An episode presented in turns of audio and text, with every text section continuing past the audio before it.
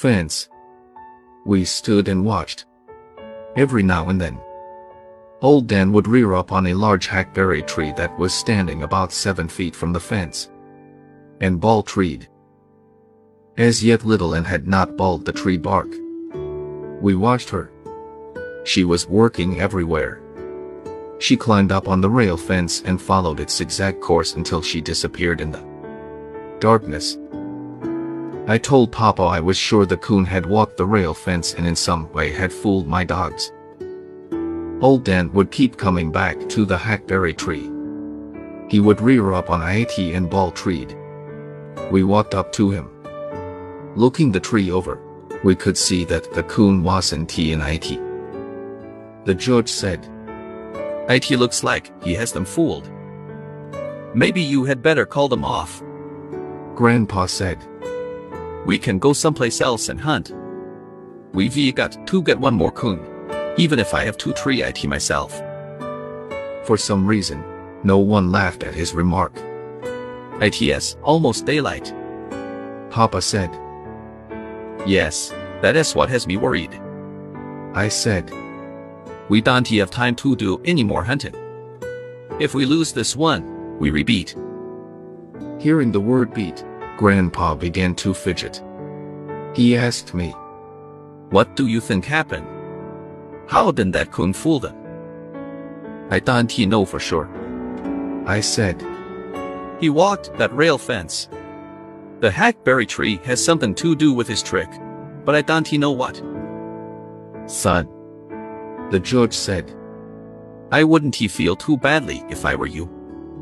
I've seen some of the very best hounds fooled by a smart old coon. Regardless of all the discouraging talk, the love and belief I had in my little red hounds never faltered. I could see them now and then, leaping over old legs, tearing through the underbrush, sniffing and searching for the lost trail. My heart swelled with pride. I whooped, urging them on. In a low voice, the judge said, I'll say one thing. They don't give up easily. Birds began to chirp all around us. The sky took on a light gray color. Tiny dim stars were blinking the night away. It looks like we repeat. Papa said. ITS getting daylight. At that moment, the loud clear voice of a red-bone hound, bawling treed, rang through the river bottoms. It was the voice of Little Ann. Sucking in a mouthful of air, I held it. I could feel my heart pounding against my ribs. I closed my eyes tight and gritted my teeth to keep the tears from coming. Let us go to them. Grandpa said. No, wait a minute. I said. Why? He asked. Wait till old Dan get there. I said. It's daylight now. And if we walk up to the tree, the coon will jump out. It's hard to keep a coon in a tree after daylight. Let us wait until old Dan gets there. Then if he jumps, he won't have a chance to get away. The boy is right. The judge said. It's hard to keep a coon in a tree after daybreak. Just then we heard old Dan. His deep voice shattered the morning silence. Searching for the lost trail, he had crossed the fence and worked his way out into an old field. Turning around, we saw him coming. He was a red blur in the gray morning shadows. Coming to the rail fence, and without breaking his stride, he raised his body into the air. About halfway over and while still in the air he bawled. Hitting the ground with a loud grunt, he ran past us. Everyone whooped to him. Ahead was a deep washout about 10 feet wide.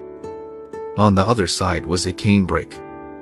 His long red body, stretched to its fullest length, seemed to float in the air as he sailed over it. We could hear the tall stalks rattling as he plowed his way through them. A bunch of sleepy snowbirds rose from the thick cane, flitted over, and settled in a row on the old rail fence. Nearing the tree, we could see it was a tall sycamore, and there high in the top was the coon. Grandpa threw a fit. He hopped around whooping and hollering. He threw his old hat down on the ground and jumped up and down on it. Then he ran over and kissed Little Ann right on the head. After we killed and skinned the coon, the judge said, Let us walk back to that old fence. I think I know how the old fellow pulled his trick. Back at the fence, the judge stood and looked around for a few minutes. Smiling, he said, Yes, that is how he did it. I? Grandpa asked. Still smiling, the judge said, That old coon walked this rail fence. Coming even with the hackberry tree, he leaped up on its side and climbed up. Notice how thick the timber is around here. See that limb way up there in the top? The one that runs over and almost touches the sycamore. We saw what he meant. The coon walked out on that limb. He said, leaped over, and cut the sycamore limb. Repeating this over and over, from tree to tree. He worked his way far out into the river bottoms. What I can't figure out is how that hound found him. Gazing at Little Ann, he shook his head and said, I've been hunting coons and judging coon hunt for 40 years. But I've never seen anything like that. He looked at me. Well, son, he said, you have tied the leading teams. There is only one more night of eliminations. Even if some of them get more than three coons, you will still be in the run. And from what I've seen here tonight, you have a good chance of winning the cup. I knew that Little Ann had scented the coon in the air, the same as she had the ghost coon. I walked over and knelt down by her side. The things I wanted to say to her I couldn't for the knot in my throat. But I am sure she understood. As we came into the campground, the hunters came out of their tent and gathered around us. The judge held up the three big coon hides. There was a roar from the crowd. One man said, that was the most beautiful sight I've ever seen. What was a beautiful sight? Grandpa asked. Last night those little red hounds brought that coon right through camp. The judge said. We figured they did when we heard the noise. Laughing, the men said. We heard them when they ran up the other side of the river. Way up above here they crossed over. We could tell they were coming back so we doused all the fires and, sure enough, they came right through camp. Those two little hounds weren't he 50 yards behind the coon, running side by side. Boy, they were picking them up and laying them down. And bawling every time their feet touched the ground. I'll tell you. It was the prettiest sight I ever saw. When the judge started telling about the last coon Little Ann had treed I took my dogs over to our tent and fed and watered them. After they had had their fill, I gave them a good rub down with a piece of gunny sack. Taking them out to the buggy, I tied them up. I stood and watched while they twisted around in the hay making their bed. That day I tried to get some sleep in our tent. But the soaking grandpa had taken in the river had given him a cold, causing him to snore. I never heard such a racket in all my life. I'd have sworn he rattled the paper sacks in our grocery boxes. Taking a blanket, I went out to my dogs. Little Ann had wiggled up as close to old Dan as she could. Prying them apart, I lay down between them and fell asleep. The last night of the eliminations turned out like the second night. None of the judges turned in more than two hides. That day, about noon, the owners of the other winning teams and I were called for a conference with the head judge. He said, Gentlemen, the eliminations are over. Only three sets of hounds are left for the run. The winner of tonight's hunt will receive the Gold Cup. If there is a tie for the championship, naturally there will be another run. He shook hands with each of us and wished us good luck. Tension began to build up in the camp. Here and there hunters were standing in small groups, talking. Others could be seen going in and out of tent with rolls of money in their hands. Grandpa was the busiest one of all.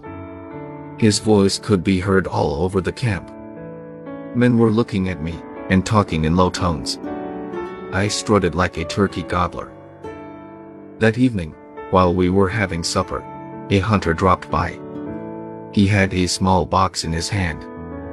Smiling, he said, Everyone has agreed that we should have a jackpot for the winner. I've been picked to do the collecting. Grandpa said, You may as well leave it here now. Looking at me, the hunter said, Son, I think almost every man in this camp is hoping you win IT. But IT is not going to be easy. You're going up against four of the finest hounds there are. Turning to my father, he said, Did you know the two big Walker hounds have won four gold cups? Very seriously, Papa said. You know I have two mules down on my place. One is almost as big as a barn. The other one isn't he much bigger than a jackrabbit. But that little mule cannot pull the big one every time. Smiling, the hunter turned to leave. He said, You could be right. Papa asked me again where I thought we should start hunting. I had been thinking about this all day. I said, You remember where we jumped the last coon in the swamp? Papa said, Yes. Well, the way I figure, more than one coon lives in that swamp. I said, IT's a good place for them as there are a lot of crawfish and minnows in those potholes. If a hound jumps one there, he has a good chance to tree him. Papa asked, Why? IT's a long way back to the river, and about the same distance to the mountains. I said, Either way he runs, a dog can get pretty close to him, and so he would have to take to a tree. That evening we climbed into Grandpa's buggy and headed for the swamp. IT was dark by the time we reached IT. Grandpa handed Papa his gun, saying, You're getting to be a pretty good shot with this thing. I hope I get to shoot IT a lot tonight. Papa said. Under my breath, I said, I do, too. After untying the ropes from my dogs, I held onto their collars for a minute. Pulling them up close, I knelt down and whispered, This is the last night. I know you will do your best. They seemed to understand and tugged at their collars. When I turned them loose, they started for the timber. Just as they reached the dark shadows, they stopped, turned around, and stared straight at me for an instant. The judge saw their strange actions. Laying a hand on my shoulder, he asked, What did they say, son? I said, Nothing that anyone could understand. But I can feel that they know this hunt is important. They know IT just as well as you or I. IT was Little Ann who found the trail. Before the echo of her sharp cry had died away, old Dan's deep voice floated out of the swamp. Well, let us go. Papa said eagerly. No, let us wait a minute. I said, Wait. Why? Grandpa asked. To see which way he is going to run. I said. The coon broke out of the swamp and headed for the river. Listening to my dogs, I could tell they were close to him. I said to Papa, I don't think he'll ever make it to the river. They're right on his heels now. By the time we had circled the swamp, they were bawling treed. The judge said, But that was fast. I felt my father's hand on my shoulder. Looking at me, he smiled and nodded his head. Papa and I knew I had judged the coon perfectly. He didn't he have time to reach the river or the mountains. My dogs had treed the coon in a tall ash which stood about 50 yards from the river. I knew the 50 yards had saved us a good hour. Because he could have pulled trick after trick if he had gotten in the water. We spied the coon in the topmost branches. At the crack of the gun, he ran. Far out on a limb and jumped. He landed in an old fallen treetop. He scooted through IT. Coming out on the other side, he ran for the river. The tangled mass of limbs slowed my dogs and they all but tore the treetop apart getting out of IT. The coon was just one step ahead of them as they reached the river. We heard them hit the water. Running over, we stood and watched the fight. The coon was at home in the river. He crawled up on old Dan's head, trying to force him under. Before he could do it, Little Ann reached up and pulled him off. In a scared voice, Papa said. That water looks steep to me. Maybe you had better call them off. Said the judge. That is a big coon and he could drown one of them easily in that deep water. Call them off. I said. Why? You couldn't he whip them off with a stick? There is no use for anyone to get scared. They know exactly what they're doing. I've seen this more times than one. Grandpa was scared and excited. He was jumping up and down, whooping and hollering. Papa raised the gun to aim. I jumped and grabbed his arm. Don't you do that? I yelled. You re sure to hit one of my dogs. Round and round in the deep water the fight went on.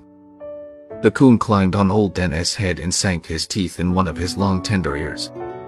Old Dan bawled with pain. Little Ann swam in and caught one of the coon's hind legs in her mouth. She tried hard to pull him off. All three disappeared under the water. I held my breath. The water churned and boiled. All three came to the top about the same time. The coon was between the bank we were standing on and my dogs. He swam toward us. They caught him again just as he reached shore. He fought his way free and ran for a large sycamore. Old Dan caught him just as he started up. I knew that was the end of the fight. After it was all over and the coon had been skinned, Grandpa said, I hope we don't have to go through that again tonight.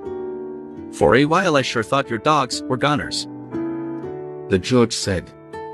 Well, have you ever seen that? Look over there.